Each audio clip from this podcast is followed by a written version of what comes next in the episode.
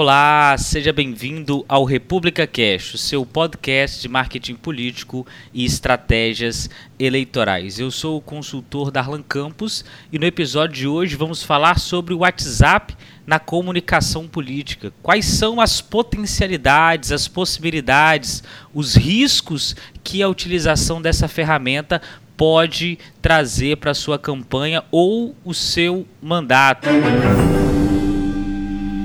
E para o nosso episódio de hoje temos dois convidados super especiais.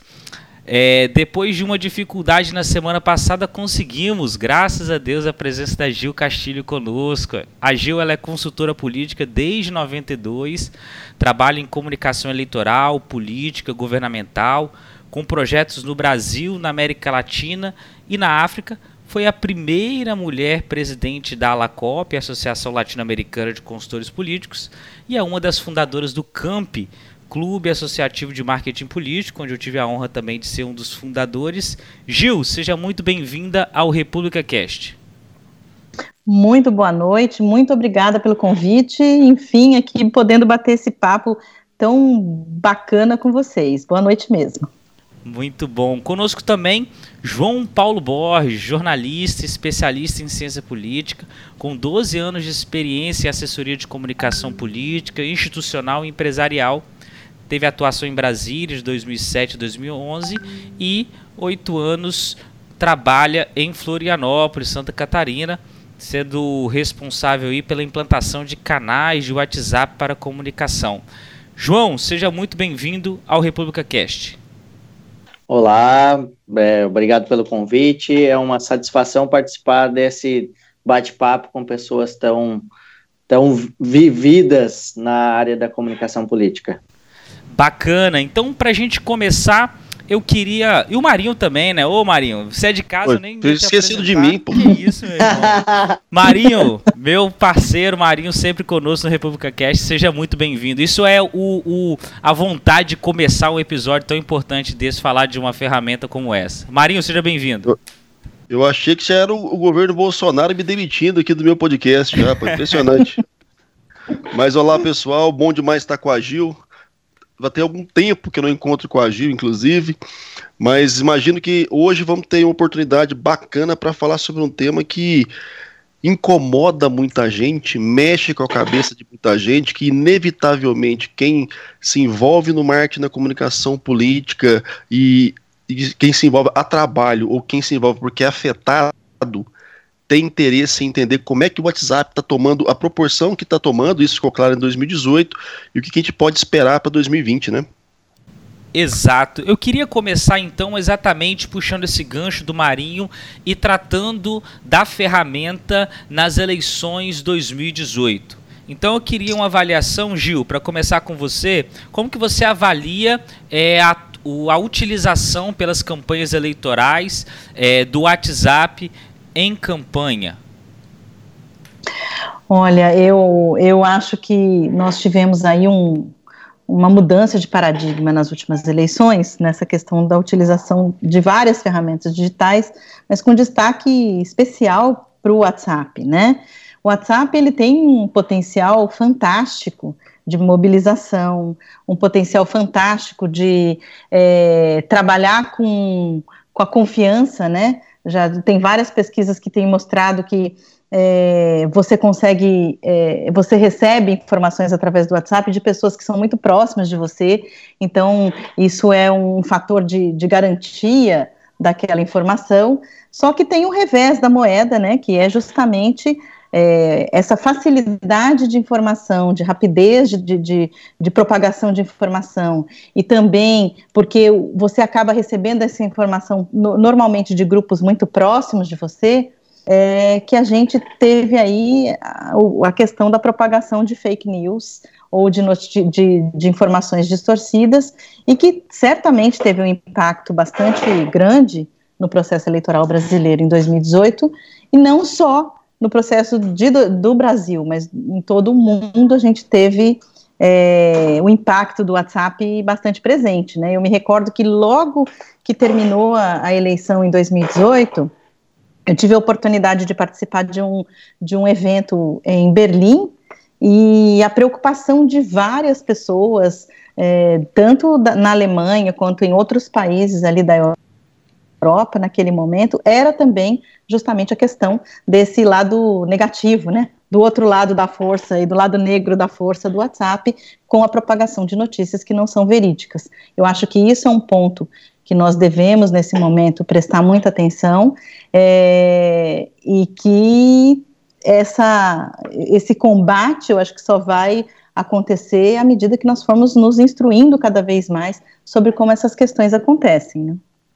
Pegando só essa fala da Gil, Darlan, antes de você passar para o João, é, é, que ela me lembrou muito a música do Capital Inicial, que dizia: O que você faz quando ninguém te vê fazendo? E o WhatsApp é esse ambiente, né?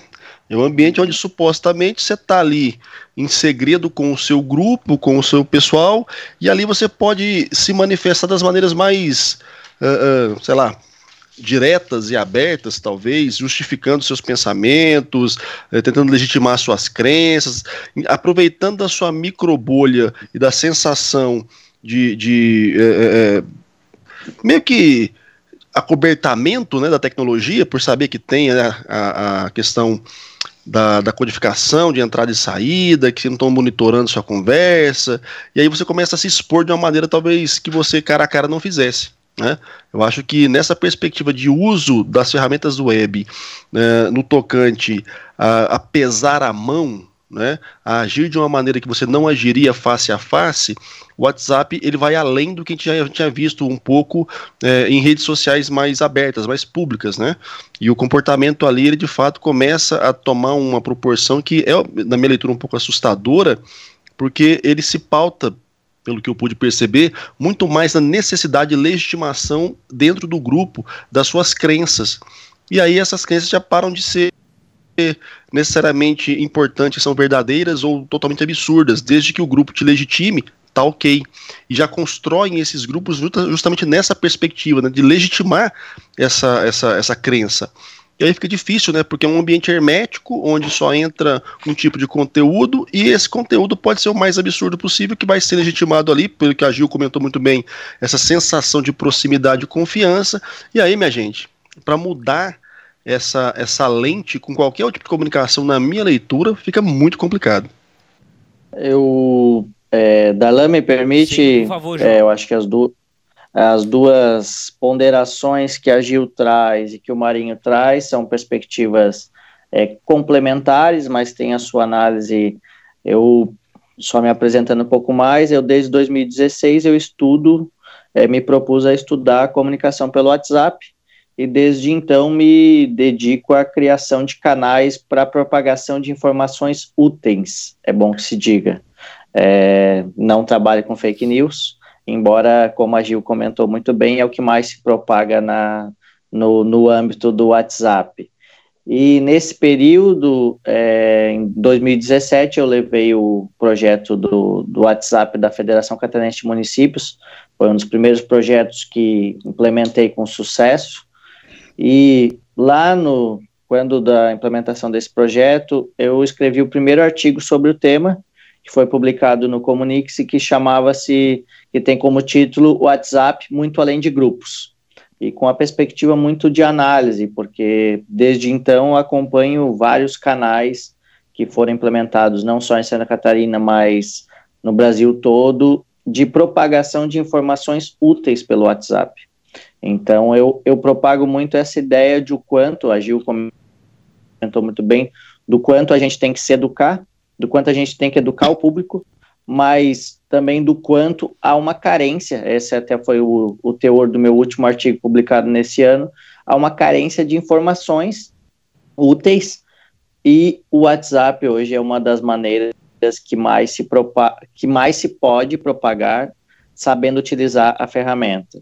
Então, nesse, é, nessa perspectiva, pegando por base essa experiência que vem desde 2016, pegando por base o que aconteceu nas eleições de 2018, que foi uma coisa que até hoje nós estamos ainda, é, eu vejo que por Santa Catarina ainda tentando entender o fenômeno, porque é, a gente avalia superficialmente que muitos candidatos eleitos foram por grupos de WhatsApp.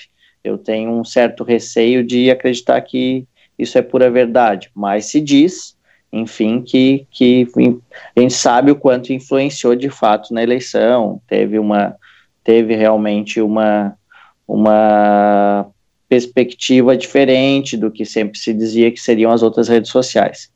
Então, nesse né, pegando essas colocações, para alertar e para refletir sobre o quanto a gente pode também, enquanto comunicadores, pessoas que trabalham na comunicação política, desde já, pensando agora num horizonte analítico das eleições de 2018, com a perspectiva de que daqui, é, logo em seguida, a gente tem mais uma eleição por aí, o quanto o WhatsApp ainda vai ser um forte, uma forte ferramenta para eleger ou não eleger.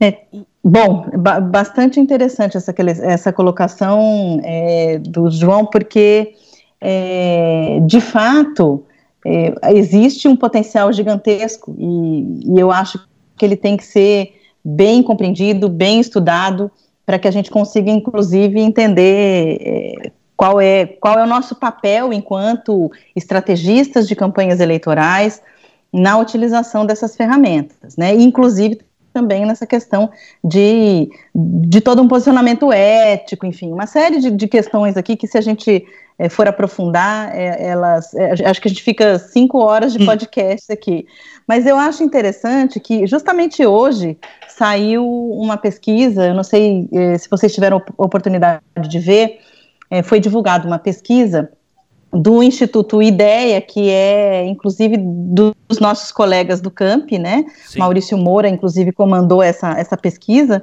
e tem dados, assim, interessantíssimos, que é justamente para tentar entender consumo de mídia, né, durante as eleições 2018 e também a, agora, né? Então, a gente tem ali é, a televisão ainda como, como consumo de informação é, como principal, com 36%, uhum. E uhum. a, a internet com 32%, onde o WhatsApp tem um papel bem grande. E o que chamou bastante atenção é que a grande é, parte das pessoas, né, disseram que é, o celular, a internet via celular, 32% dessas pessoas disseram que é a principal fonte de informação hoje, incluindo o WhatsApp. E interessante, aquilo que eu falei é, agora há pouco, é deixa eu achar o dado aqui, é que 52% dessas pessoas afirmam confirmar em notícias enviadas pela família, através da, das mídias sociais, uhum. né? E uhum. 43% nas informações enviadas pelos, pelos amigos. Então, uhum. nota que é exatamente o que o Marinho falou também. A, é uma nova forma muito mais particular de conversar, né? Aquele boca a boca, aquela conversa de bar, é, que, que, nas eleições a gente sempre tinha que monitorar e tentar entender, hum. na verdade, ela agora é o dedo a dedo, né? Então, é quanto isso, se ampliou, é importante a gente compreender. É, e, oh, Gil, é interessante que eu estive terça-feira em Porto Alegre no evento para 130 comunicadores e eu fui convidado para falar sobre o tema do uso do WhatsApp na comunicação pública. E uma das primeiras perguntas que eu faço na minha apresentação é que, que você faz primeiro no seu dia? Você escova os dentes ou você desbloqueia o celular? E teve uma reação da plateia muito engraçada, porque só uma pessoa escovava os dentes. As outras todas é, desbloqueiam o celular primeiro e logo em seguida passa o seguinte, é, abrem o WhatsApp para ver quais as notificações, se ninguém, se não pegou fogo em nada, se está tudo certo, para ver se não tem nenhuma mensagem do chefe, enfim é, o hábito né, de consumo da, das mídias, e é importante tu, tu ter mencionado essa pesquisa, até fiquei curioso para conhecer, porque é justamente na, nessa brincadeira com 130 pessoas, a, a, essa pergunta do hábito de consumo já mostra um pouco do, dessa realidade. E, por conseguinte, na, na continuação da apresentação, eu pergunto: quantas pessoas é, consumiram televisão por mais de uma hora, quantas pessoas consumiram rádio por mais de uma hora, quantas pessoas leram jornal. E o índice é baixíssimo, porque. E daí tu pergunta quantas pessoas ficaram horas no WhatsApp, é, é o nosso dia a dia, né? Eu acho importante, é, só complementar essa fala, que tem uma questão aí de mercado também, né, na minha leitura, e eu já conversei isso com outras pessoas em outros podcasts, né. Uh, boa parte da população brasileira, de fato, e já tem dado disso, uh, consome a, a, internet pelo mobile, né, isso está posto, uhum. é a, a, tela principal mesmo da maior parte dos brasileiros para consumo de conteúdo da internet. E aí é um elemento que eu acho importante de ponderar, que é a capacidade financeira de consumo dessas pessoas, até mesmo da própria web. Né? Porque a gente fala assim, internet de uma maneira tão natural que parece que é de graça. E não é. E boa parte da população hoje tem pacote de dados muito limitado. Uhum. E aí, uhum. para a pessoa, esse consumo de conteúdo de informação, ela tem que estar tá, de fato concentrada em algum ponto que para ela vai ser menos oneroso. Uhum. Além disso, a gente tem muitas operadoras que agregam o WhatsApp como um, um plus, né, nos seus pacotes aí semanais e tal, o que já naturalmente canaliza essa população para o ambiente do WhatsApp. E aí a gente tem alguns elementos que a gente tem que considerar também, né? Que é um consumo de lead, ainda pior do que o que uhum. existe nas outras redes. Porque o cara compartilha algum lead que não se sabe de repente a fonte, não tem checagem de fonte, e a uhum. pessoa que recebe vai confiar muito mais ainda no, no quem passou, porque não tem nem condição de abrir esse lead num site qualquer, porque o plano não oferece essa possibilidade. Então, de fato, é um processo que ele tem uma certa perversidade capitalista aí, e aí não estou dando nome de comunista aqui, não, é só mesmo para a gente entender a matemática do processo, é que assim, você já tolhe a pessoa da possibilidade dela de verificar o conteúdo. Uhum. Então, de uhum. fato, ela vai acreditar em quem passou, porque às vezes o plano dela não dá ela a condição de abrir o link. E ela vai ficar Sim. uma leitora de lead, só que um leitor de lead muito mais concentrado em um viés, que é o viés do grupo do qual ela faz parte. Ou seja, é um processo mesmo de massificação de conteúdo e de uma, de uma canalização que é, o próprio sistema das operadoras está fazendo hoje em dia, né? Quando você Sim. dá acesso só ao WhatsApp, e o WhatsApp é esse ambiente, como vocês bem colocaram, que é um caldeirão de coisas que vão sendo jogadas ali e vão sendo validadas pelos é, participantes do próprio grupo, quando você não dá às pessoas a chance de confrontar esse conteúdo, de pesquisar além, eu acho que é até um pouco perverso, né? Porque de fato é, a gente está criando bolsões onde não há possibilidade de um contraditório real surgir, porque não tem como você contraditar algo que você não tem como nem abrir para falar se é verdade ou não, até que ponto aquela notícia é aquilo mesmo, ou se é só um lead construído por técnicas de SEO para gerar clickbait. Então, assim, é complexo o processo pra caramba, né, gente? Sim. Exatamente, eu acho que você tocou num ponto assim muito interessante, porque é, não é só por onde ele consome a notícia, mas a forma como consome a notícia, e logicamente que o WhatsApp ele é um aplicativo muito mais leve, vamos dizer assim, que ele roda em uma gama maior de, de, de, de, aparelhos, né? Então você não precisa hum. ter um aparelho super top e você e aquilo, aquela questão que você falou, o custo dessa conectividade, né? É, e, e, o WhatsApp é uma ferramenta mais popular. Aliás, é uma ferramenta que todo mundo utiliza para organizar a própria vida. Então aí é lógico que você também é impactado no meio da, da, organização da sua vida por informações e notícias que você não tem como depois checar se elas são verdadeiras ou não, justamente por todas as questões que o Marinho levantou aí. E isso me faz lembrar de uma coisa, de um episódio assim bem interessante é, e similar desse comportamento. Né? É, em 2007, em Moçambique, houve uma greve é, geral convocada todinha por SMS. E tinha todo uma, um ambiente muito próximo aí do que o Marinho levantou. O que, que acontecia naquele momento? É, os, todos os telefones lá eram pré-pagos. Moçambique, se hoje tem 30 milhões de, de habitantes, tem 15 milhões de aparelhos celulares. Então, assim, apesar de ser um país com IDH baixíssimo, tem uma, um alto nível de, de, conectividade. Naquele momento, todos os telefones eram pré-pagos, mas quando você comprava créditos, você ganhava um pacote grande de SMS. E essa ferramenta acabou se tornando a ferramenta mais popular. É, aqui no Brasil a gente nem usava mais isso e, e, e lá era uma coisa, assim, era a principal ferramenta mesmo. Tanto que depois o governo que, que regula as as, as redes de telefonia acabou cortando essa coisa do pacote de SMS, mas hoje ela está sendo substituída pelo WhatsApp, nas mesmas características aqui do Brasil. Então, é, é uma onda muito difícil de se conter, né? E aí a gente tem que a, trabalhar na educação aí das pessoas que consomem informação para não serem enganadas, né? Isso, e é, Gil, pegando essa questão da educação, eu, eu retomo e reforço o que eu falei e o que eu tenho é, propagado no sentido de que também a educação também está em quem produz o conteúdo, né? Porque quem produz conteúdo, que somos nós, comunicadores, enfim, eu, eu bato muito do. A tecla tem uma frase que eu tenho anotado de um dos artigos que é nada melhor do que compartilhar informações de fontes oficiais e jornalísticas para combater as tão propagadas fake news. Eu parto muito dessa lógica. É, eu, queria, eu queria puxar um pouco a nossa conversa para a gente olhar um pouco é, o, o, potencial dessa ferramenta. Né? Se a gente pegar dados de é, fevereiro de 2018, o WhatsApp já tinha 1,5 bilhões de usuários ativos. Em 2019, ele ultrapassa o Facebook no ranking de aplicativos mais usados em celulares.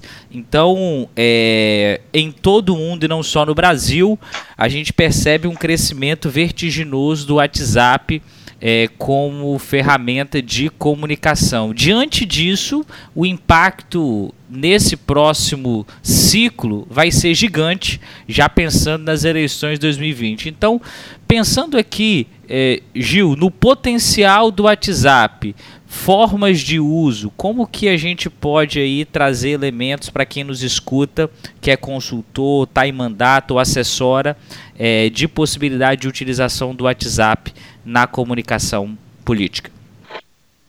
Eu acho que a função primordial do, do, do, do WhatsApp nas campanhas eleitorais é justamente a capacidade de mobilização que você tem através dessa ferramenta né? É, a rapidez com que a informação ela é propagada e essa questão da, confia, da, da confiança que as pessoas depositam nos seus grupos, é, eu acho que isso já aconteceu em 2018 e em 2020 a tendência é que isso se, se consolide, é justamente assim, é uma propagação de um marketing de rede mesmo, através do WhatsApp, para conversar com os seus eleitores, né? Para você ter uma relação mais próxima com os eleitores. Aquilo que a gente chamava, sempre chamou, quando a gente faz campanha terra a terra, né, campanha de terra, que a gente chama dos avalistas sociais, que são aquelas pessoas que a comunidade respeita e que você precisa ter um acesso a elas para que o seu candidato consiga propagar sua mensagem do ponto de vista geográfico, do ponto de vista do WhatsApp, eu acredito que eu vejo da mesma maneira, né? O, os grupos de WhatsApp são os avalistas sociais aí do candidato. Então, é, conseguir estruturar muito bem uma estratégia de marketing de rede, onde você tenha pessoas chaves dentro desses grupos que sejam estimuladas a, a, conversar e dialogar com seus próprios grupos, levando a mensagem do candidato, eu acho que é uma das principais vantagens aí que nós temos. Eu concordo com o João sobre, aquela que, sobre a questão da qualidade da informação que deve ser propagada, então é lógico, não é tudo que vem que, que, que se compartilha no, no WhatsApp que é fake news, não é nada disso. A gente precisa também valorizar a boa informação que é propagada por ali. Também cabe de novo aquela questão da ética, né, do, do princípio ético de quem está criando a campanha eleitoral e, e, trabalhando com essas informações. É, então, pode, pode falar. Não, não, pode, pode terminar, Ju, por favor. Não, não, era só, era só isso. É, eu diria que o, o, WhatsApp tem esse potencial é, fantástico de você, com curtas mensagens, chegar a um público bastante grande que ele é em marketing de nível, né? Um, nível superior manda para os grupos, quer dizer, eu sempre estou falando com números pró, é, com pessoas muito próximas, né? É, essa coisa de disparos em massa, como o pessoal faz por aí, é, aleatoriamente, spam e tudo mais, além de não ser, é, de estar tá fora da lei, ele também tem, é, já foi provado que ele tem um, uma estratégia, uma eficácia menor do que quando você está divulgando isso de grupo para grupo, né? O, é, eu, eu ia o Marinho... Sim, não, eu ia comentar... Tô, tô, tô, tô, ok, a gente tava mutado aqui. Não, tá ok. É que assim, eu, eu ia comentar e agora até já me esqueci que eu ia comentar, porque eu fiquei na fala da Gil agora e, e me perdi. é, mas essa questão do multinível, ela é interessante, porque além de pensar ela em escala multinível, é, pensar ela também em cima de célula, né, como funciona muito da comunicação dos evangélicos. Uhum. Essa estrutura celular que os evangélicos instituíram para os seus grupos de oração, grupos de, de, de apoio e tudo mais, é, é muito implementada hoje também né, nessa arquitetura do, do, do Facebook, ou do Facebook, ou do WhatsApp. Então, a gente pode perceber que é uma construção que ela se apropriou da ferramenta. E agora eu acabei de lembrar o que eu queria falar antes. É porque a gente estava num debate aí sobre a questão ética, né, do uso da ferramenta. E aí, mais uma vez, eu, eu, eu gosto de tocar nesse ponto, e é o que eu sempre falo nas minhas palestras, falo para meus alunos aqui na, na, na, PUC, ferramenta é ferramenta. O que vai, de fato, definir a, a, a, o poderio dela, o bem ou o mal que ela pode causar, é o operador dela. E aí a gente entra num paradigma complicado, né, cara? Porque enquanto ferramenta, o camarada que vai operar ali, ele tem uma série de interesses que ele vai botar em prática. E a gente sabe muito bem que o ambiente da política, por ser naturalmente belicoso, conflituoso, ele faz emergir algumas figuras que não tem muito pudor, né? E às vezes a gente, por mais que a gente tente pensar numa chave ética, trabalhar num padrão é, é, que não fira de fato alguns preceitos aí morais e sociais, né, mais, mais alargados, tem uma galera que não tá nem aí, né, gente? Vamos falar a verdade. Que é o mesmo pessoal que antes fazia material apócrifo e jogava na porta da, da, das sessões eleitorais. Os caras agora só conseguiram uma ferramenta mais poderosa. Então, quando eu, imagino é, essas, essas pautas de ah, luta contra fake news e tal, eu vejo uma possibilidade total em, em, em acabar com isso. Porque cada vez mais a gente cria ferramentas poderosas que também vão ser utilizadas por pessoas que têm pouquíssimo ou nenhum escrúpulo. E aí vai ser sempre uma, uma luta em glória, né? Porque a ferramenta é a ferramenta. Ela, é, ela tem, é. obviamente, aí alguns direcionamentos, até por quem a constrói, por quem a, por quem a desenvolve, né? E aí é o interesse comercial lá que o Zuckerberg incorporou agora, tudo bem. Mas para os operadores, os utilizadores das ferramentas, é sempre complicado, porque você vai cercear, como é que vai ser o filtro, como é que vai ser aí o crivo de quem pode usar, quem não pode usar, quem usa bem, quem usa mal. E aí a gente entra sempre nesse sistema, né? A gente desenvolve alguma coisa para otimizar relacionamentos e acaba também gerando uma ferramenta para quem quer destruir relacionamentos de uma maneira brutal poder utilizar da mesma forma. Eu é, isso que tu alerta é importante, Marinho, porque é, só trazendo um dado recente, Darla, tu citou os números do potencial do WhatsApp. Teve uma palestra no evento aqui em Florianópolis que chama-se Redes Igov, agora no final de abril, e o Adriano Marcandelli, que é do Facebook, trouxe um dado que 120 milhões de pessoas utilizam diariamente o WhatsApp no Brasil. Estamos em 120 milhões. E sobre a questão do conteúdo, é, tem esse risco, né? Mas como qualquer ferramenta é, tem essa, pode ser utilizada para o bem ou para o mal, enfim. E os, o, como eu mencionei de início, que acompanho alguns canais que propagam a boa informação, eu cito, por exemplo, o canal do WhatsApp da Assembleia Legislativa de Santa Catarina. Foi o primeiro órgão público do Brasil a implementar um canal pelo WhatsApp para propagação de informações. E eles já têm, eu, eu conheço desde o início o projeto deles, foi uma das referências pra, do trabalho que eu desenvolvo por aqui, e é, e é interessante, porque que é onde eu digo muito da questão da carência de informações, né? Tirando a questão política, é, maliciosa ou não, mas o ponto de que mais de 10 mil pessoas é, têm o, é, manifestaram o interesse de receber informações da Assembleia Legislativa de Santa Catarina. São 10 mil pessoas que, que por, por, meio de lista de transmissão, recebem a mesma mensagem na mesma hora e acompanham o trabalho da Assembleia. um, uma então, coisa... é, é só um exemplo, né? Não, excelente, um, um excelente exemplo.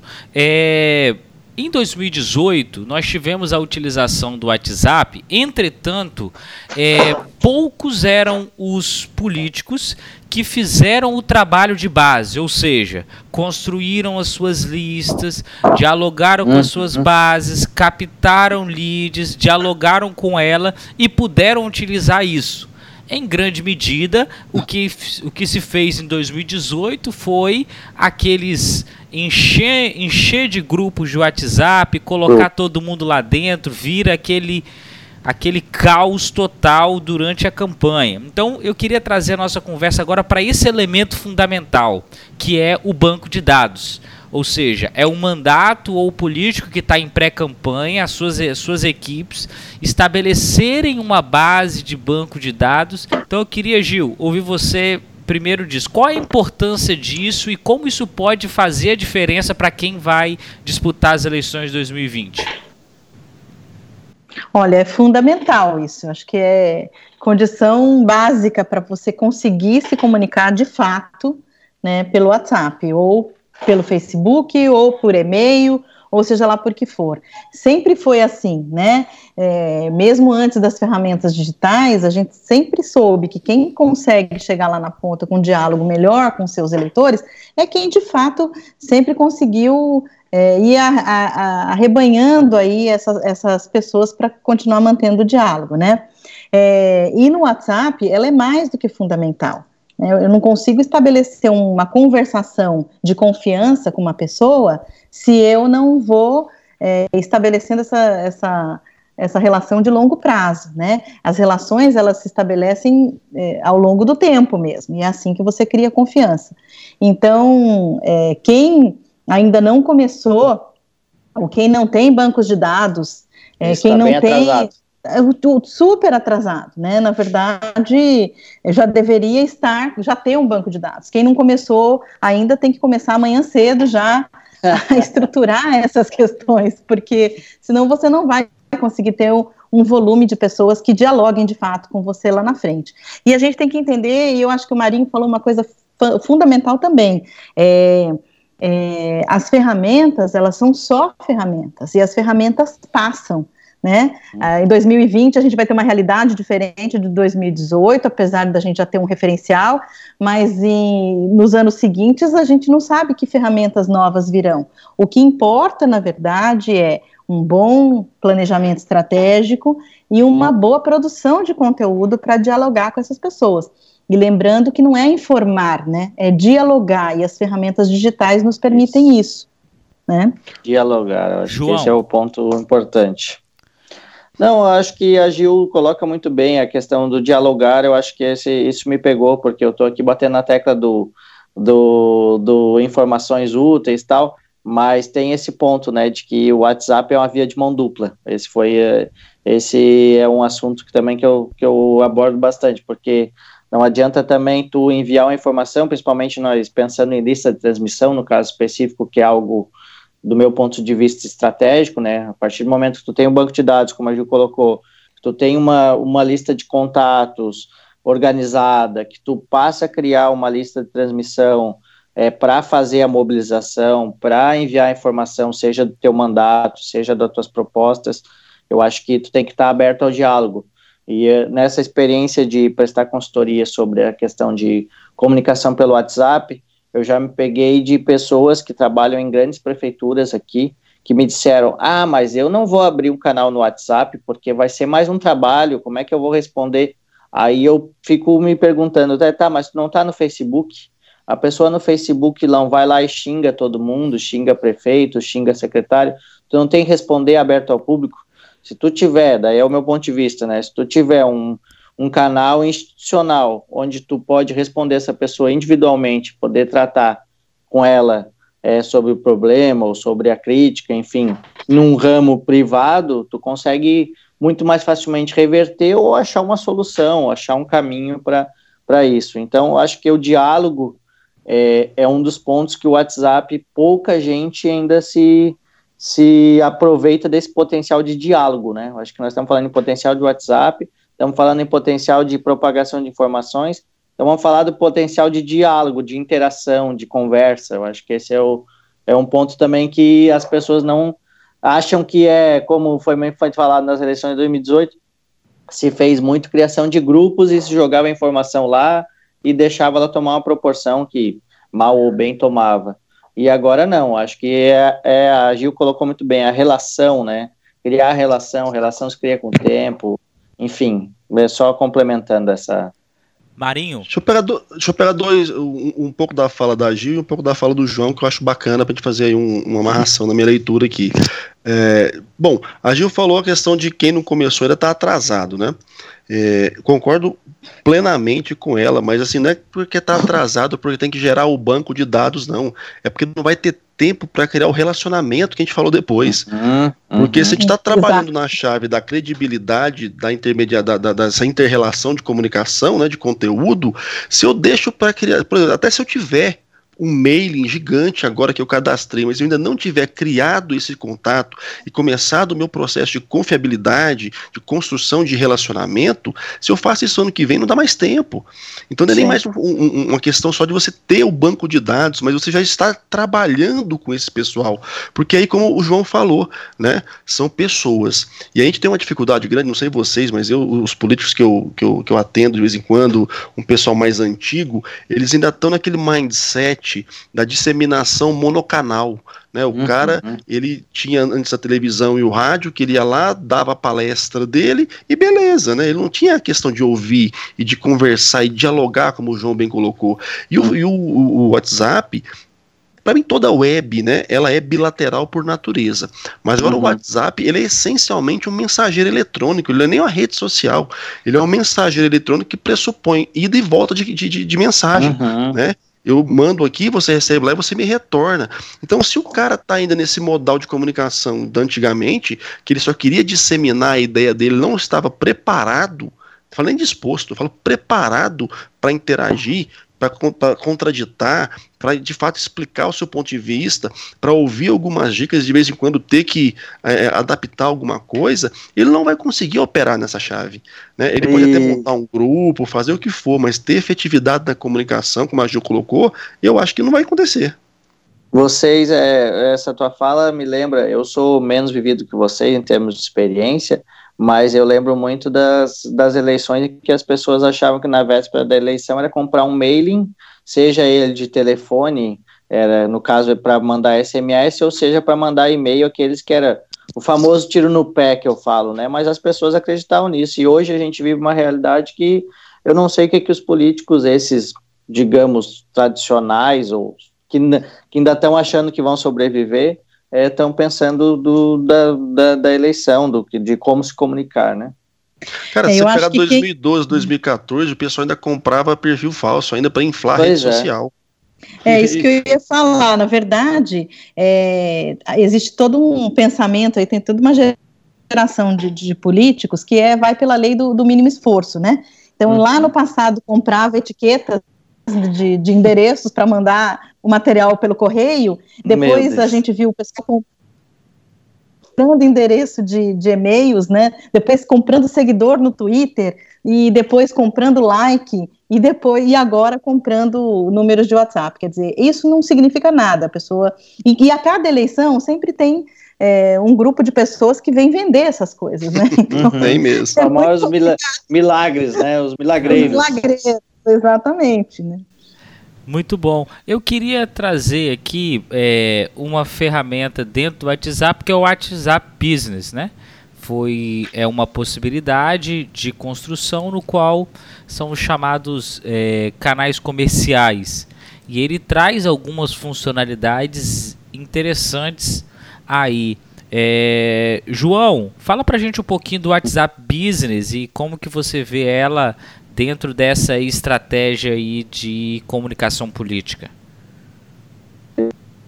Eu tenho visto mais o WhatsApp Business ser utilizado pela via comercial mesmo, não, não tanto na, na via política. A via política ainda está indo muito na linha do WhatsApp normal, embora o WhatsApp Business tenha as vantagens da questão da a mensagem, né? Tem algumas mensagens padrões que já deixa é, programado, tem a, a, ele tem uma outra métrica melhor, mas eu, assim, dos clientes que eu acompanho, dos clientes, essa migração ainda não está tão natural. Eu, eu tenho percebido isso. As pessoas ainda estão no. Até porque tem um certo receio que, que se comenta de que o WhatsApp Business ele seja. É, o WhatsApp tem, tem pensado em como rentabilizar ele de fato para o Mark ganhar mais um pouco, né? Então tem essa essa dúvida com relação a isso. E também o, o que eu percebo é as pessoas têm desse receio ao utilizar o WhatsApp Business. Ele é vantajoso, tá? Os canais que eu acompanho mais na via comercial, ele tem um, tem um efeito muito positivo, tanto que eu acompanho alguns clientes aqui que daí já são da linha de é, pessoas que vendem é, comidas, como é que eu vou te dizer, umas comidas congeladas, comida fit, enfim, utilizam muito bem a ferramenta do WhatsApp Business. Políticos, eu te confesso que eu ainda não vi ninguém utilizando tão bem o WhatsApp Business, está tudo na, na via do WhatsApp, normal, do aplicativo tradicional. Então, mas eu creio que ele é uma obrigação que, que deve acontecer com a partir do momento que, que as pessoas que nos ouvirem passar a utilizar os, com os seus assessorados essa dinâmica do WhatsApp de forma mais organizada e de forma eu imagino que vão migrando para o WhatsApp Business. Esse é o que eu tenho avaliado como um caminho é, para breve, né? Gil. Eu também acho que é uma migração natural, né? É uma, uma, uma nova potencialidade da ferramenta, permite uma organização maior, aí, principalmente nas respostas. É, eu acredito que sim, acho que, acho que é vamos dizer, um novo estágio aí da, da utilização da ferramenta. As pessoas ainda estão um pouco receosas, no meu entender, assim, de utilizar, ah, mas não vou perder, principalmente quem já tem um canal, ah, mas não vou perder, aconteceu isso com um cliente, ah, mas não vou perder os meus contatos, não vou perder minhas listas, como é que vai ser isso? Tem essa dúvida, assim, sabe? E aí as pessoas preferem manter o, o uso no, no WhatsApp tradicional. Marinho? Cara, eu vou te falar uma coisa, eu tenho é medo. Porque se o pessoal não tá dando conta de usar nem o normal, bicho, não sei se é momento de inventar a moda, sabe? Eu penso assim, a gente tá ainda tentando assimilar o que foi o WhatsApp 2018, né, que ele já deu um avanço brutal enquanto ferramenta estratégica para é, é, mobilização, para engajamento, para disseminação de conteúdo, seja para informação contra informação, e de repente adotar uma outra dinâmica ainda, já agora, eu acho que não sei se é o momento. É. É, eu, eu, penso que o, o, o, o métier político ele ainda demanda um pouco mais de proximidade, que talvez essa automatização mais radical acabe é, é, atrapalhando ainda mais o processo. Né? A gente já eu tem dificuldade tem, de fazer os é. caras interagirem. E justo. Acho que tem funcionalidades diferentes, né? Eu acho que é, tem funcionalidades diferentes e óticas diferentes aí do, da dinâmica. Mas concordo com o Marinho nesse sentido, né? É, a gente acaba falando de, de, campanhas que, ah, ok, tem uma tem toda uma, uma estratégia, uma equipe por trás para ajudar, né? Vamos dizer assim. E a gente tem que lembrar que nós temos aí nas próximas eleições mais de 5 mil municípios com vários candidatos e que muitos deles não têm nem as suas listas né, de contato. Uhum. E isso tudo é um processo incipiente, né? Então, eu acho isso. Tem vários estágios aí. A gente acaba falando, pensando em campanhas maiores, mas a gente tem que entender que a democracia e essa discussão toda, ela vai se fazer aí ao longo de todas essas campanhas, que não são só as majoritárias, né, dos prefeitos, mas também esse, essa gama enorme de vereadores que tem que se comunicar com, seus, com, com seus públicos, né? Não, e até majoritário, né, Gil? Pensando o Brasil com seus 5 mil, poucos mil municípios, a maioria tem 20 mil habitantes, são, são municípios pequenos ainda, que as uhum. campanhas vão ser pequenas mesmo. Então, assim, eu fico com medo, é o que eu falo muito dos meus alunos, pega Goiás, é periferia, né, gente? Vamos falar a verdade. Eu moro em Goiás, Goiânia é uma capital de menos de 90 anos. Então, a hora que a gente começa a trabalhar na, nas disciplinas de planejamento, de comunicação integrada e de marketing, alguns cases gigantescos de grandes companhias, eu sempre tenho a preocupação de falar, olha, mas na, na, nossa realidade, no nosso mercado, é isso aqui que vai rodar para a mão de vocês, tá? E aí, quem está nos ouvindo hoje, eu penso, boa parte vai estar tá lidando né, e militando em campanhas dessas pequenas. Uhum. Então eu fico um uhum. pouco de receio de a gente dar algumas ideias assim que para os caras, nossa, descobri uma roda agora, e não é praticável ainda porque o cara não tem o básico. Eu tenho medo e, disso. E isso que tu traz, Marinho, eu vivi muito essa, nesse evento que eu estive lá em 120, é, 120, 130 pessoas de comunicação de prefeituras, nas, na sua grande maioria, prefeituras do Rio Grande do Sul, e o quanto eles achavam que estavam no caminho certo.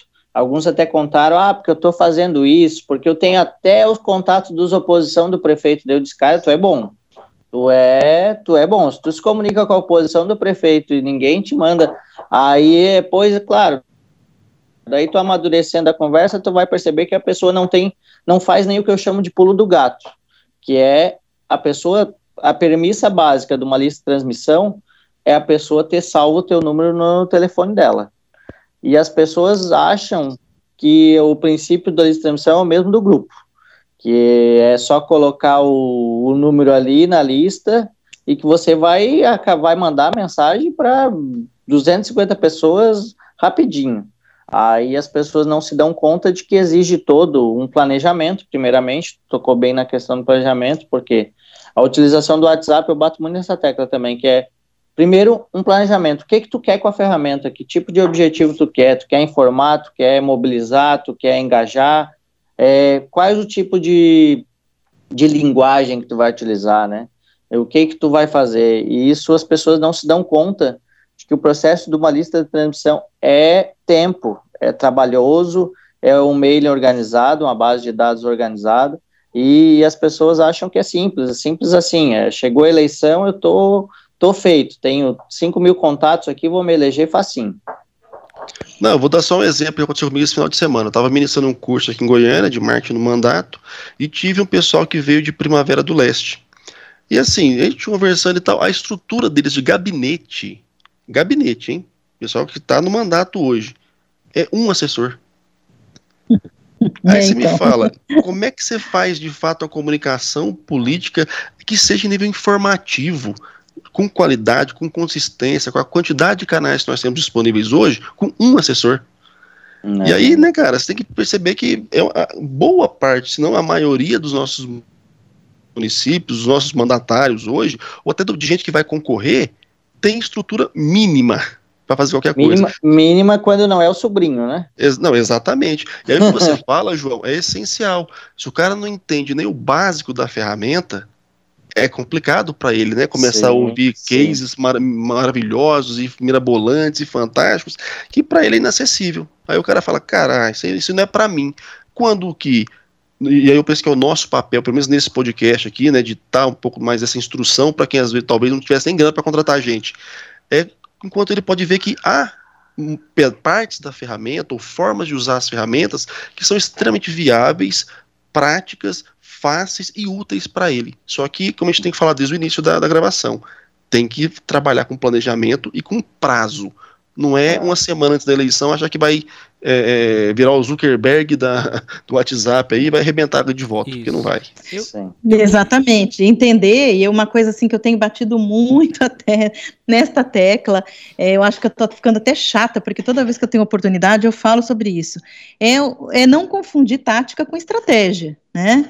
É, e eu acho que isso acontece muito. O pessoal olha a ferramenta e acha que a ferramenta ela é a, a solução. Né? E ela tem que, na verdade, como todo mundo falou aqui, e eu, isso é, é, é, ponto básico. Primeiro tem que planejar, né? Aquilo que o João até falou. Qual é o objetivo da, da minha comunicação? O que, que eu quero passar? Com quem eu quero falar? Né? E qual é a mensagem? Qual é o conteúdo que eu tenho que, que propagar.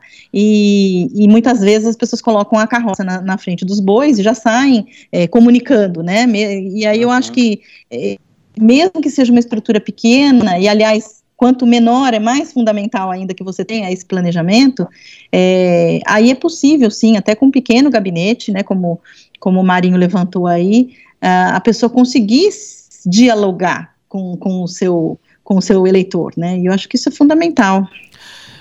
Ou seja, a ferramenta ela trabalha para a estratégia e não o contrário, né?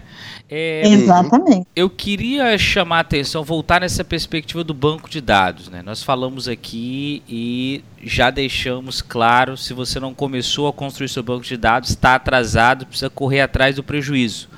E Aconteceu... Que se já construiu, comece a se relacionar, porque não adianta ter o banco de dados e não ter relacionamento. Isso. Com certeza. Ele não foi feito para ficar guardado as sete chaves. Então, é, se comunique com ele. Porém, aconteceu algo interessante nas eleições espanholas. Ou seja, o WhatsApp uhum. bloqueou a conta dos partidos faltando, as contas oficiais dos partidos faltando quatro, três dias para as eleições. Ou seja, os partidos construíram as suas listas, tinham a sua dinâmica, o seu planejamento de conteúdo, estabeleceram uma narrativa importante na reta final de campanha. Muitos deles podem, em algum momento, privilegiaram essa, essa ferramenta como utilização e na reta final tiveram é, fechado esses canais.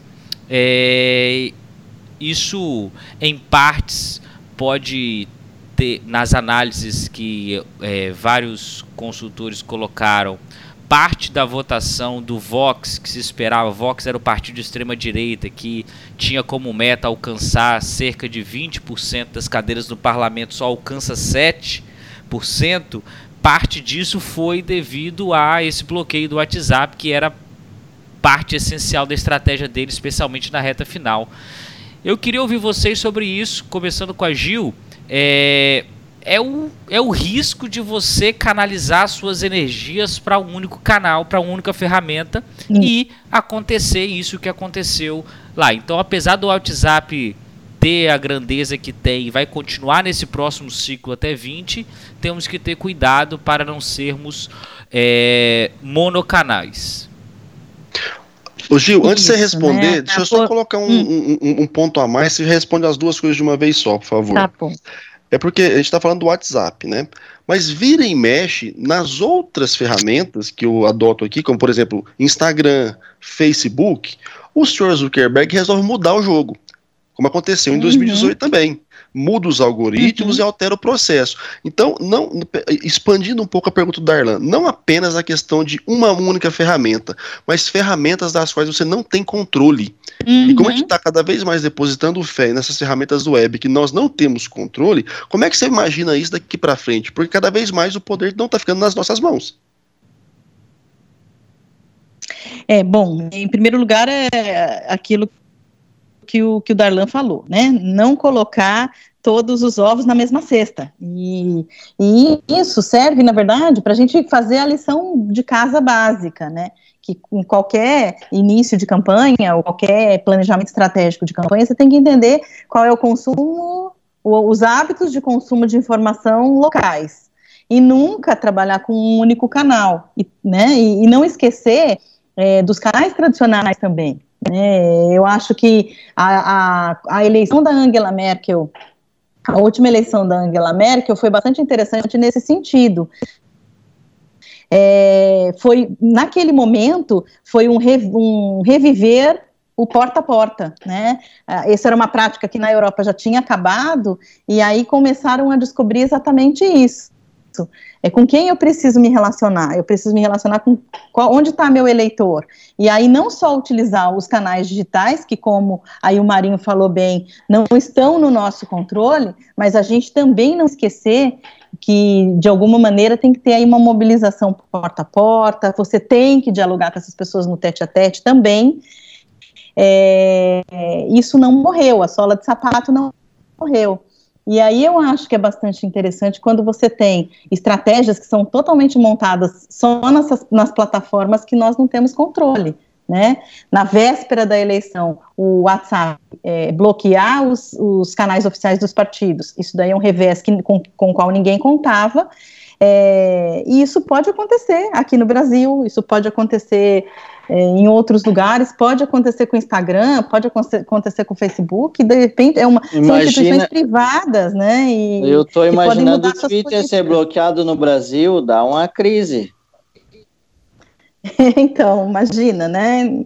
É, eu estou querendo dizer só o seguinte, que nós não podemos nunca apostar só em um único canal e que a gente tem que entender e mesclar é, as, várias, as várias mídias e, e que cada e que cada mídia que ela tem, tem a sua forma de, de, se comunicar e ela tem a sua função, né? E que, inclusive, o, o a sola de sapato também não morreu, né? As, as mídias digitais elas servem para potencializar muito da no, nossa comunicação e do nosso diálogo, mas uh, o, o político que acha que agora vai se eleger só em cima de palanque eletrônico, isso não existe, né?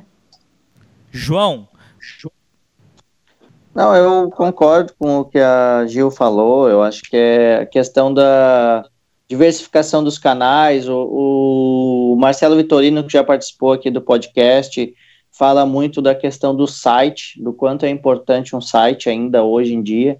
Embora a gente, como usuário, possa pensar, ah, mas eu não acesso site. Hoje eu vejo pelo, pelas redes sociais, Facebook, Instagram, Twitter, WhatsApp, principalmente não acesso o site, mas o Vitorino bate muito na tecla do questão do ranqueamento, né, da questão das primeiras páginas do Google também, e eu acho que quem, quem é político e que preza pela reputação tem que ter os seus canais muito fortes e pensar também nessa, porque também no WhatsApp a gente propaga, tem a possibilidade de propagar muitos tipos de conteúdo, e um deles é trazer trazer pessoas para consumir o conteúdo de um site, por exemplo. Então, acho que isso que a Gil falou de, dos canais, não ficar dependente de um canal especificamente, para não acontecer o que aconteceu na Espanha, eu acho que isso tem que estar tá no planejamento, tá? Se acontecer isso, que, que a gente, porque tem que estar, tá, acho que as coisas estão muito dinâmicas, né? O próprio WhatsApp está em constante mudança. A gente teve aí terça-feira, quando, quando eu estava no evento em Porto Alegre, a notícia era daquele vírus do hacker que tinha invadido o WhatsApp. Então, tu imagina, todo mundo acordou, amanheceu atualizando o aplicativo porque estava com medo de, de ser seu, ter seus dados, teu, seu dados invadidos, enfim. Então, isso a gente está muito vulnerável, acho que a palavra é uma palavra está muito vulnerável e tem que estar tá também muito alerta com relação à comunicação, porque pode ser até, Gil citou um exemplo, não sei se foi a Gil, se foi Marinho, citou um exemplo de quando se comprava é, etiqueta de endereço. Tu, tá, tu tem que pensar também nessa plataforma também, né? Porque eu tenho, eu, eu sou de uma cidade interior aqui de Santa Catarina, e eu tenho muitos parentes que, por incrível que pareça, não estão nas redes sociais. Como é que você se comunica com esse pessoal? Marinho. É, e eu acho assim, interessante a questão que o, que o João levantou, aí voltando para a esfera digital, é, o, é isso mesmo, é o fortalecimento dos canais próprios, aqueles em que você tem total domínio, como o e-mail marketing, que ainda funciona super bem.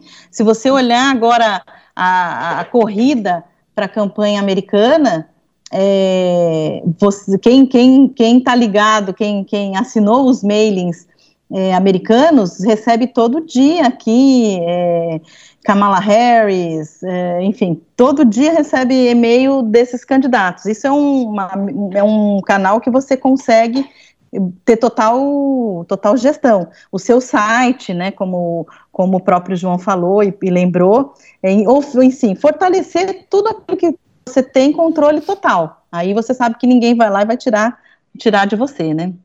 Uhum. É uma coisa que eu, eu concordo muito com o Vitorino, até já falei isso, acho no, no, programa que ele participou também, é que é necessário que você tenha um hub, né? E, e o site é esse hub, o site é o seu repositório, o site é onde você consegue, é, de fato, armazenar tudo aquilo que em algum momento você vai precisar, seja para alimentar as redes, seja para servir como canal oficial para quem precisar te acessar, seja para servir de material é, é para release, para mecanismo de imprensa, seja para construir um canal oficial onde as pessoas, caso sejam atacadas, acessadas por alguma fake news contra você ou tenham alguma dúvida, possam te buscar com clareza. Então, assim, eu sou muito favorável ao site também e, e quem eu assessoro, eu bato na tecla direto, porque é, não dá para você achar que as pessoas vão ficar rolando timeline de Facebook para rever conteúdo seu, para pesquisar o que você fez, onde é que você estava, é, e até mesmo aquela pessoa que às vezes tirou uma foto contigo e que quer rever aquele momento, ou não vai ficar lá pesquisando, porque é um saco, né? dependendo do conteúdo, é dias rodando aquele negócio. E estando no site, não, você tem um repositório bacana, com tudo muito bem organizado, onde você pode ampliar o seu discurso, ampliar seu conteúdo, criar canais é, de cocriação com o, o, o seu público-alvo, com a sua militância. Então eu acho que é muito interessante você se manter de fato é, pontos que você controla. Né? Já que as redes sociais é impossível, o site, para mim, em, em, nível de web, é fundamental. E em nível de rua, o que a Gil muito bem colocou, é a presença, né, minha gente? É, a gente está num, numa era da virtualização das relações, mas a, a a conquista política, ela ainda se faz no cara a cara, no mão na mão, no dar um abraço aqui, meu amigo. É, todo mundo falou muito do Bolsonaro, porque o Bolsonaro foi eleito pelas redes sociais, pelo Facebook, WhatsApp, que na minha leitura é uma balela. O Bolsonaro é. fez quatro anos de caravana pelo Brasil, pegando na mão uhum. todo mundo, dando tirinho com os dedos, é, sendo ovacionado em aeroporto. Isso é relacionamento, isso é personalização, isso, isso é, é você de fato materializar o mito que é necessário para você consolidar relacionamento. Então, quem acha, e como a Ju bem colocou, que vai ganhar a eleição com a bunda no gabinete, está bastante equivocado.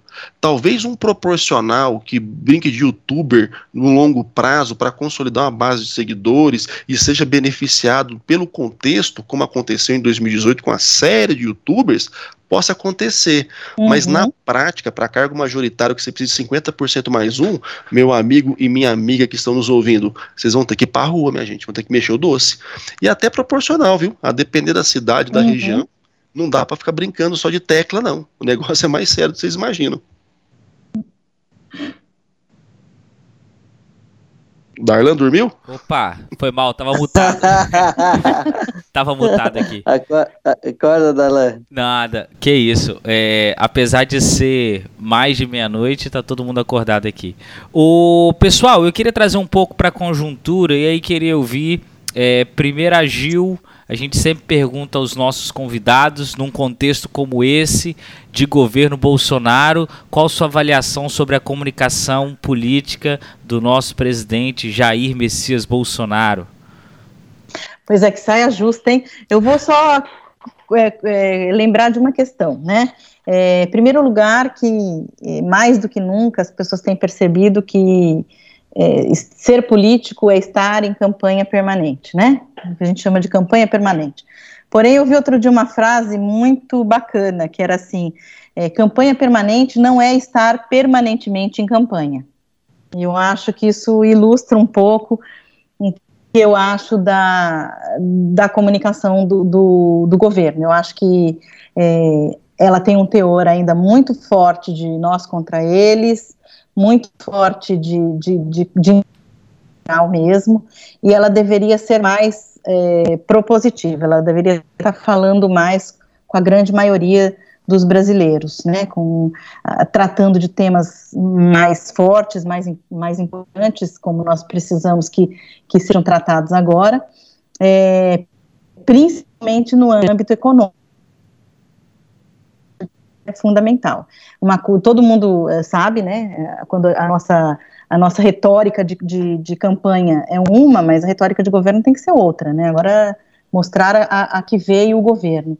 E eu acho que é, isso ainda não decolou, eu acho que a questão do, do apelo eleitoral, ele ainda se arrastou aí para o governo, e eu acho que isso tem sido um, um, uma coisa bastante é, complicada, tem nublado bastante como essa comunicação ela vai vai para a rua. E como nós viemos de um momento muito conturbado no processo eleitoral de 2018, arrastar essa discussão para o governo tem trazido coisas como nós estamos vendo aí, essa discussão de manifestação é, no, dia 20, no próximo dia 26, né? É uma, um governo ainda tão jovem e já com uma temática dessas aí de, de, de rua, de manifestação, é, de nós contra eles de novo, causando aí certas cisões que uma boa comunicação, uma boa gestão de crise poderia é, estar nos levando para um debate mais construtivo. Enfim, pronto, falei. Boa. João, sua avaliação do, da comunicação do governo Bolsonaro?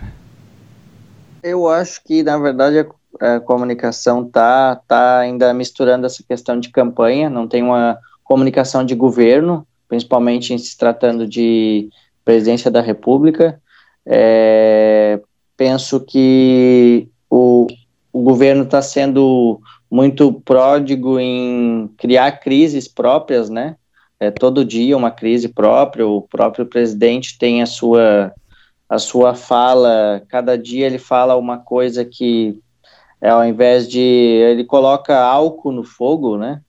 Está pegando fogo, então, então isso é muito ruim para o país, para o momento que nós estamos vivendo, porque acaba atrapalhando a discussão de temas importantes como a reforma da Previdência, que é um tema que tem que ser discutido, é, que é urgente, enfim, tudo isso a gente, como cidadão, sabe. Então, acho que a comunicação do governo tem esse lado que não está tão institucionalizado, ele ainda está muito ideologi ideologizado, ainda tá, tem muito, isso muito forte, tanto que já caíram dois ministros em tão pouco espaço de tempo.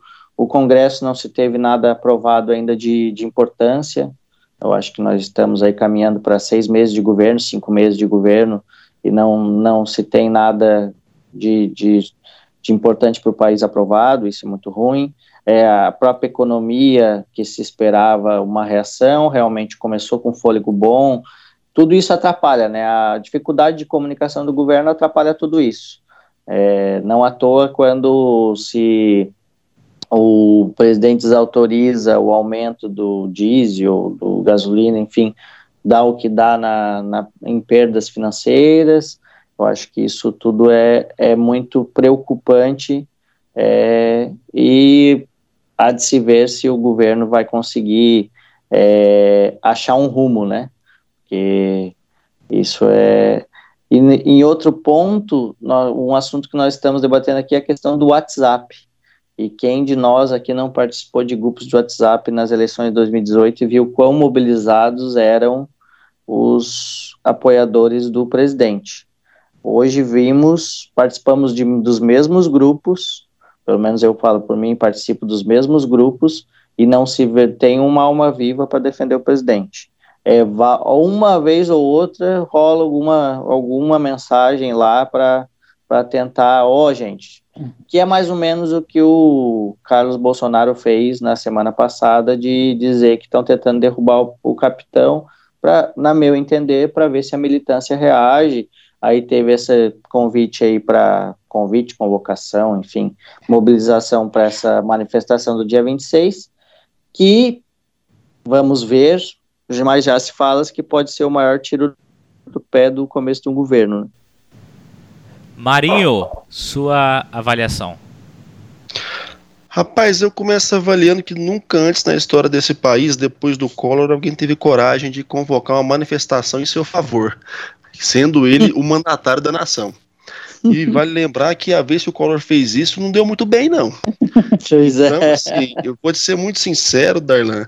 É, eu já manifestei minha opinião em relação a, a, ao governo Bolsonaro e a forma como ele trata a comunicação e os comunicadores, uhum. que é das piores coisas que eu já vi até hoje, né, nesse tempo que eu acompanho a política nacional e internacional.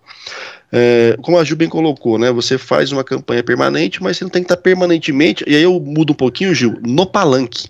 Isso. Porque não é nem em campanha, é porque ele está no palanque ainda, né? Ah, o tom de discurso, a forma como ele, ele reage ao contraditório, como ele, ele ataca as pessoas que é, é não já imediatamente o, o, o abraçam, é, é, coisa de palanque ainda.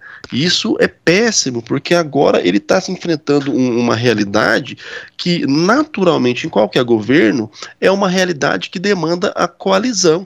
E o Brasil, a gente já falou isso várias vezes, é um presidencialismo de coalizão. Uhum. E ainda se fosse um parlamentarismo, seria coalizão também, que iria precisar do Congresso.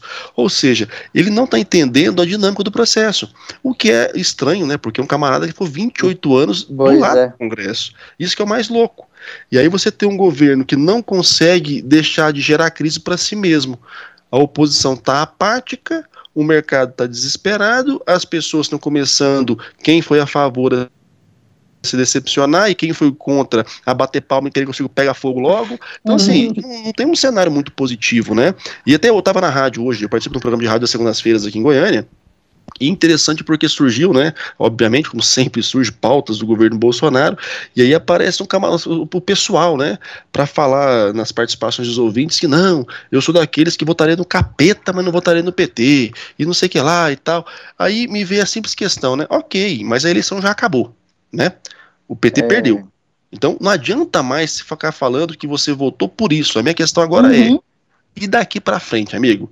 Você votou, Bolsonaro ganhou a eleição, mas o que que vocês estão ganhando de fato? Porque pois o país continua é. caótico, né? A economia está ruim, o desemprego está alto, o, o, presidente não consegue sentar na cadeira da presidência e exercer um mandato de fato que legitime as suas ações, as suas propostas e entregue pelo menos um pouco do que ele prometeu, e entrou numa cruzada ideológica contra mercados importantes para o nosso comércio internacional. Uhum contra o próprio parlamento, que é o que dá sustentação para todos os governos desde que o Brasil é Brasil e adotou a República.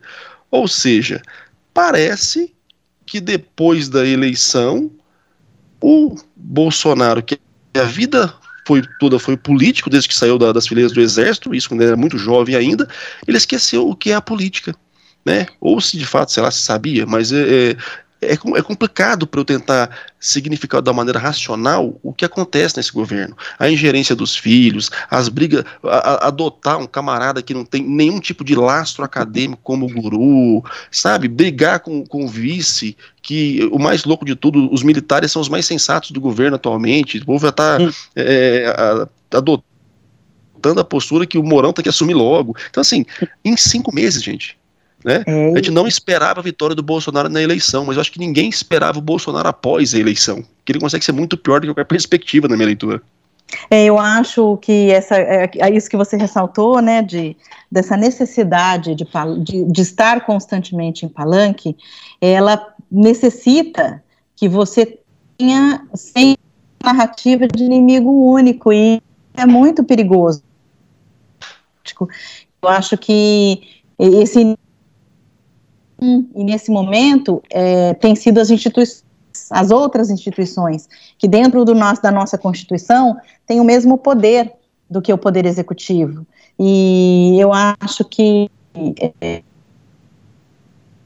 e, e, e, e, não vislumbro assim uma solução em curto prazo, né? A menos que de fato caia caia assim na realidade que as pessoas abram os olhos, as pessoas do governo abram os olhos para justamente isso. Nós temos um excesso de palanque, e esse excesso de palanque obriga sempre uma atitude bélica com relação ao outro, e isso, e isso está fragmentando aí a nossa, a nossa sociedade. Por mais que a gente tenha críticas ao Congresso, por mais que a gente tenha sistema judiciário, é, eles são poderes instituídos, é, as, os, os, deputados e senadores que estão lá foram ele, eleitos legitimamente, né, pelo voto, e nós temos que encontrar aí um, como o Marinho falou, nós somos, nós somos uma, um governo de coalizão, ninguém funciona sem o outro, então o, o, esses poderes não podem ser inimigos entre si, eles podem até discordar e debater democraticamente, mas não dessa maneira belicista como as coisas estão sendo colocadas. Isso, eu e chamaria. Sobre, a... sobre, o que o Marinho falou, só para finalizar, dela, é, na, durante a eleição eu ouvi uma frase que dizia muito, na verdade, sobre essa questão de Bolsonaro contra PT. Na verdade, uma, a maioria da população votou contra o PT e outra parte votou contra o Bolsonaro. Ninguém votou a favor de nada. Tipo, é, era o que eu, foi uma frase que eu ouvi e me marcou, né? E hoje a gente vive isso que tu falou, né, Marinho? Quem é que está sendo a favor do país, né? Uns querem que o Bolsonaro caia, outros querem, enfim, tá nessa luta ainda, né? Isso. Eu, Exatamente. Eu, eu chamaria a atenção só para é, trazer uma linha que não foi dita ainda. É, corroborando aí o que os comentários dos colegas, é essa manifestação do dia 26 ela tem um papel simbólico importante para o governo Bolsonaro. É, setores importantes dessa direita que isso emerge, do, especialmente nas manifestações do impeachment da Dilma, é, uma parte dela desceu é, das manifestações do dia 26, inclusive é, manifestando seu, a sua não aprovação da realização delas. É, os setores mais olavistas, bolsonaristas, é, mantiveram o pé quanto à participação e então a, a capacidade do governo de mobilizar vai dizer muito da postura pós 26. se ele consegue uma manifestação com é, um volume de gente na rua que o permita de alguma forma sair fortalecido, isso é, com certeza vai impactar o Congresso. Da mesma forma, se for é, uma manifestação esvaziada, é, com certeza impacta também naquilo que o Congresso vai ter de é, forma de pressionar ainda mais a articulação do governo. Então eu colocaria só como um elemento o dia 26 como um momento importante de demonstração exatamente daquilo que o governo Bolsonaro vai fazer pós é, 26, né? Darlan, mas você calcula o risco disso? Se a gente for pensar assim, friamente e pragmaticamente. Se ele não, se ele, se ele não conseguir mais de 200 cidades uhum com milhões de pessoas nas ruas, vão falar que deu errado. e aí, meu amigo, manifestação a favor do governo desse, desse tamanho, quando já desembarcaram os seus principais mobilizadores, né? Porque vamos lembrar que em 2013, grandes mobilizadores foram o MBL, Vem Pra Rua, né? Algumas figuras é, icônicas do processo político, dessa esfera neoliberal de direita que começou a emergir agora, já falaram que não vão embarcar. Ou seja, eu não estou conseguindo enxergar é, qual vai ser a estratégia de mobilização do governo para conseguir bater 15 de maio. E, meu amigo, vai ser muito difícil ele conseguir isso. Se conseguir, eu concordo com você. Ele vai começar a se requalificar para o jogo. Agora, se não conseguir, que é o que eu acho hoje é. mais natural mais de acontecer, ele vai tomar porrada demais na conta. E aí, quando ele se mete a brincar de Jânio Quadros, né, recentemente, ele dá mais medo ainda às pessoas que poderiam talvez tentar ir para a rua defendê-lo. Porque o cara começa a, jogar, a replicar é, é, mensagenzinha de, de crise radical, de ingovernabilidade, meio que, ah, vou desistir daqui a pouco. Cara, você sairia de sua casa para apoiar um cara desse? Eu não ia, nem a pau.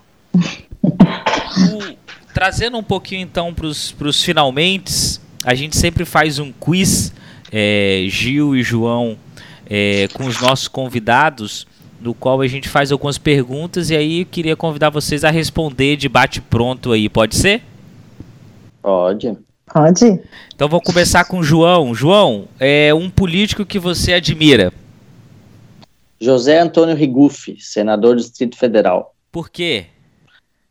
Porque eu acompanho ele quando morava em Brasília, quando ele era ainda deputado distrital pelo DF, e sempre teve uma política. O que hoje se faz como novidade, de que questão de moralidade, pregar por a questão de fazer mais com menos, não que eu acho que isso é 100% correto, a questão de, principalmente em questão de gabinete, de reduzir pessoas e tal, ele já fazia como deputado distrital, fez enquanto deputado federal, fez enquanto senador do Distrito Federal, e, tem, e ele tem muito uma característica que eu é, enquanto da ciência política, avalio que é a questão de sempre pregou um mandato em cada, em cada cargo, nunca concorreu à reeleição, então tem uma, uma postura diferente da maioria dos políticos. Eu acompanho desde o primeiro mandato como distrital e, e até hoje não, não me decepcionei com ele, embora seja uma figura de não grande expressão,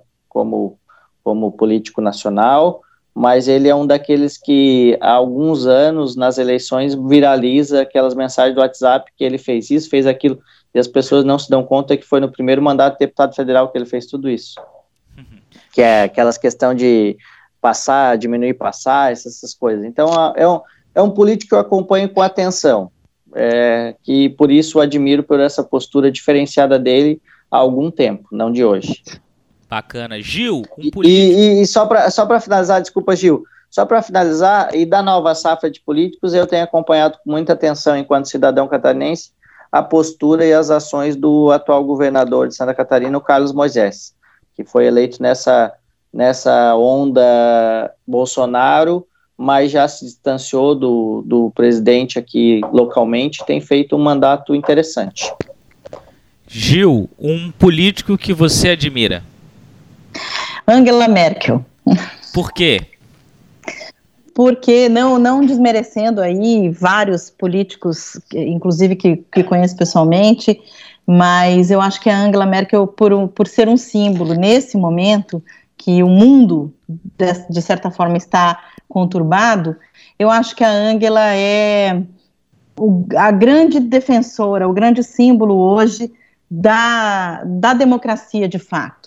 Né? Então, eu acho que num mundo de discursos muito acirrados, de discursos muito polarizados, é, a Angela Merkel tem se mostrado uma fortaleza dentro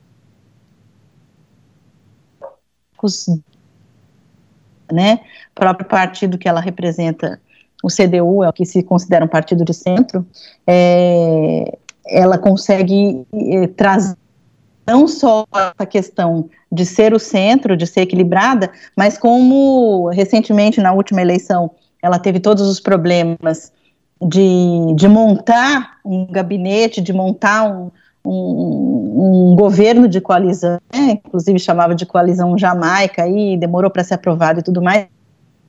E ela venceu todas essas batalhas, mostrando que sim é possível defender os princípios democráticos aí e continuar na crista da onda. Bacana. João, é uma campanha que te marcou. Pode ser que você participou, que viu de longe. É, eu participei, uma das que mais marcou foi no âmbito legislativo, em 2010, quando ele morava em Brasília e atuava como assessor de comunicação do então deputado federal Luiz Carlos Reis, do PP do Rio Grande do Sul, que foi reeleito naquela oportunidade e atualmente ele foi eleito em 2018 como senador do Rio Grande do Sul. A que eu participei foi em 2010. Bacana. Gil, uma campanha que te marcou? Olha, uma campanha que me marcou, eu, que eu gosto de contar, na verdade, porque me despertou para uma coisa que hoje é um, uma área de atuação, de engajamento mesmo minha, foi uma campanha que eu tive a oportunidade de fazer em São Tomé e Príncipe para uma candidata, uma mulher né, na África, é, concorrendo à presidência como independente, todos os, todos os fatores assim difíceis. E nessa campanha especificamente, a gente que vem de uma, de uma outra cultura, né, é, quando a gente fez toda a investigação, diagnóstico para iniciar o processo, havia um, uma, um percentual da, da população que, na, apesar de considerá-la uma mulher extremamente preparada, uma pessoa extremamente preparada, ela é doutora em economia, enfim, uma pessoa muito preparada, uma pessoa muito humana também, tem vários projetos sociais, é, não votaria nela. E quando a gente aprofundou é, a questão, né, do ponto de vista qualitativo, vieram frases assim, é, não voto nela porque ela é mulher. E isso me chamou muita atenção, né, me mostrou que numa sociedade que não tem o verniz social como a nossa, como a questão de gênero ela ficou forte naquele momento.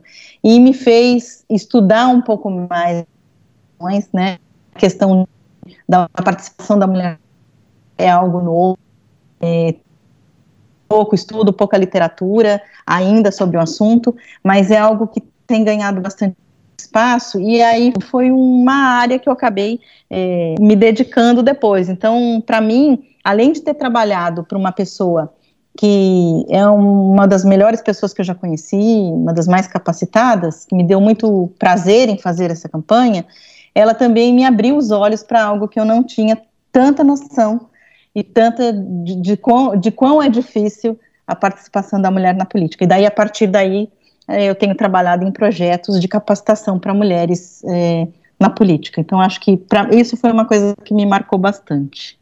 Bacana. João, é um slogan de campanha que você de, é, que te marcou e que de alguma forma você entendeu que sintetizou muito bem uma campanha?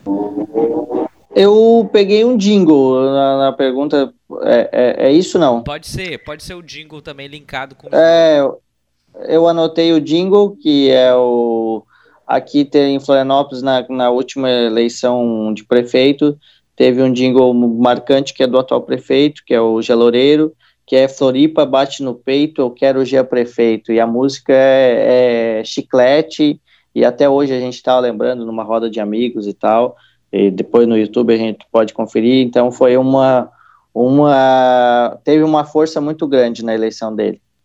Bacana. Gil, um slogan linkado, pode ser linkado com jingle também, que te marcou aí um mote de campanha que você acha que deu super certo e casou com a conjuntura.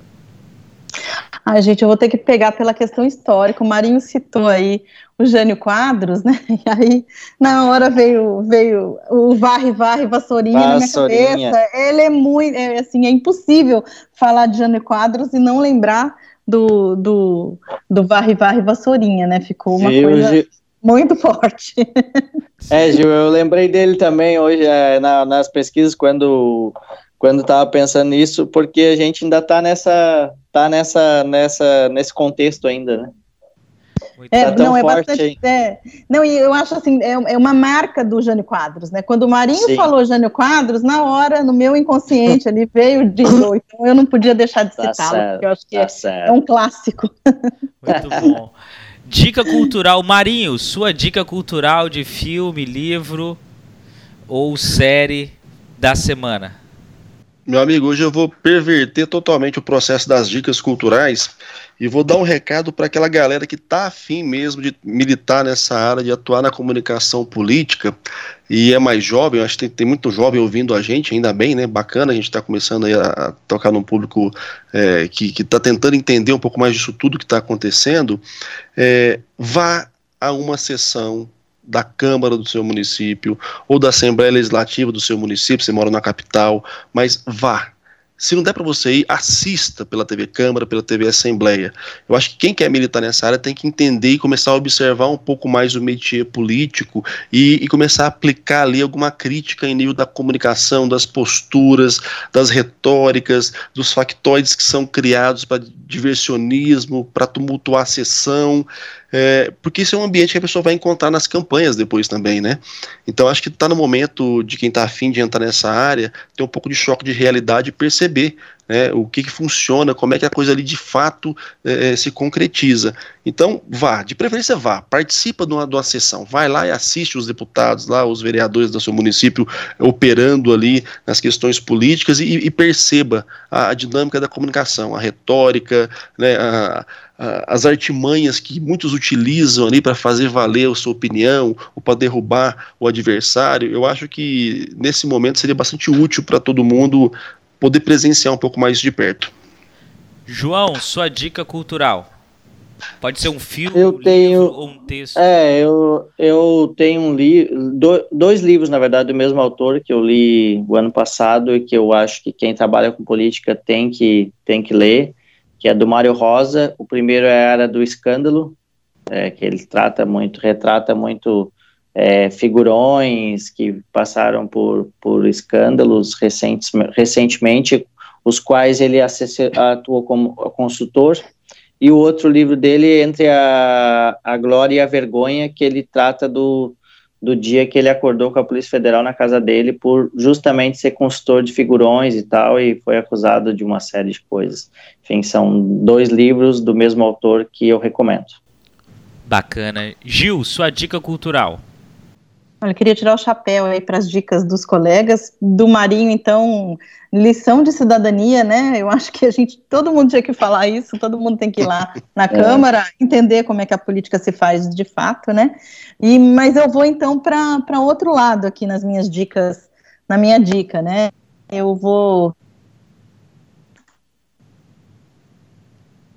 área do Dick Cheney, que foi é, vice-presidente do Bush, né, do Bush filho, e conta toda a história dele, bastante interessante, muita, muita retórica ali de jogo do poder, né, americana, aquela coisa bem hollywoodiana, mas é bem bacana.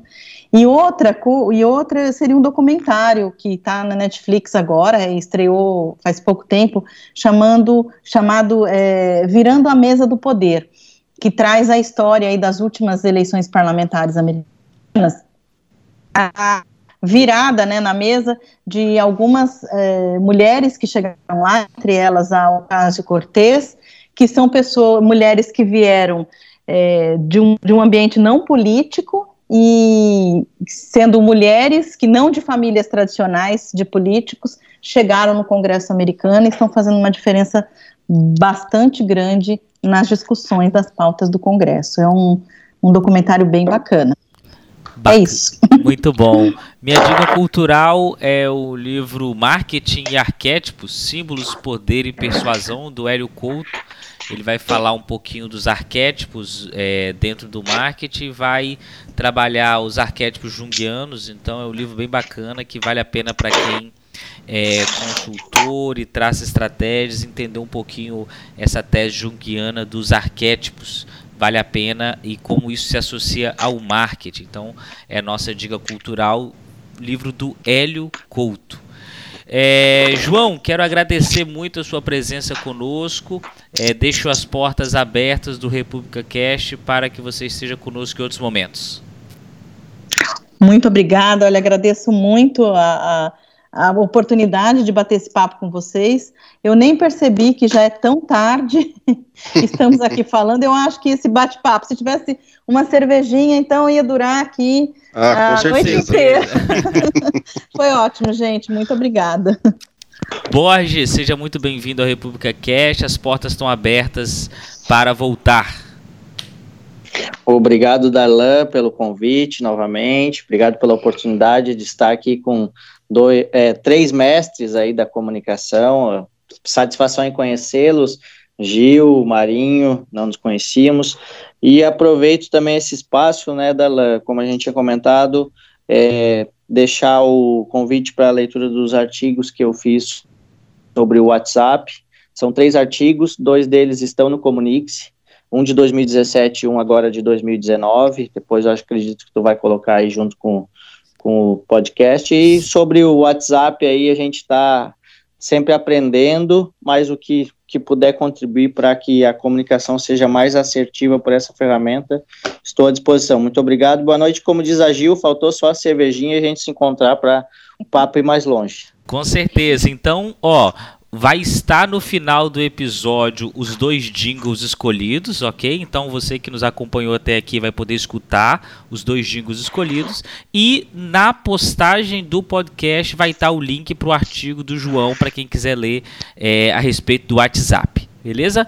Marinho, mais uma semana vencida.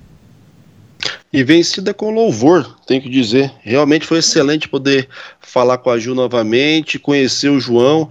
Eu acho que esse programa de hoje ele foi muito além da, da do simples comentário sobre uma ferramenta. Né? A gente tentou trazer o máximo de entendimento sobre o que é a dinâmica da comunicação política pelas modernas tecnologias.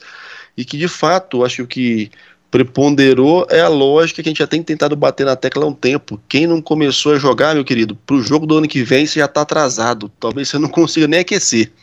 Então, vamos continuar. O ano está tá chegando na metade, já aconteceu muita coisa e muita coisa ainda vai acontecer. Eu penso que para a próxima semana a gente vai ter que comentar de um jeito ou de outro sobre a manifestação do dia 26, né? Eu acho que até quem está nos ouvindo agora já se prepara para ouvir o programa da semana que vem também, que vai ter alguma palavrinha sobre o que aconteceu nas cenas do próximo capítulo. Então, um grande abraço a todos aí.